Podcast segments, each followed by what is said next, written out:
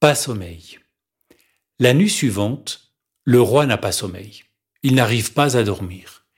Il se tourne et se retourne dans son lit, s'enroule dans son duvet, met la tête sous l'oreiller, se retourne encore, soupire et s'énerve, compte les moutons, les chèvres, les vaches, les tasses à café, les poils de sa barbe. Rien à faire.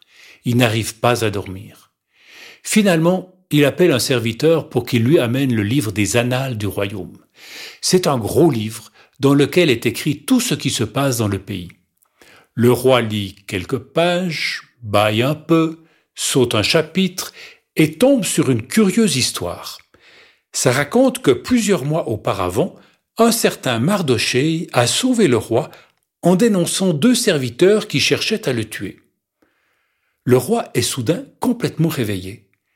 Il se souvient bien de cette histoire, mais il n'a aucun souvenir de ce qu'il a fait pour récompenser ce brave Mardoché. Il y a des jours où il y a tant à faire que j'oublie parfois ce qui est important, se dit-il. Vite, il demande à son serviteur de faire venir Aman. Quand celui-ci arrive, le roi lui demande Qu'est-ce qu'il faut faire à quelqu'un que le roi veut récompenser? Aman est tout content. Il pense que c'est lui que le roi veut récompenser.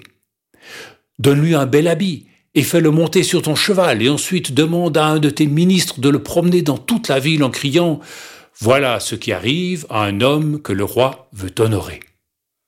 Bonne idée s'exclame le roi. Fais cela pour Mardoché.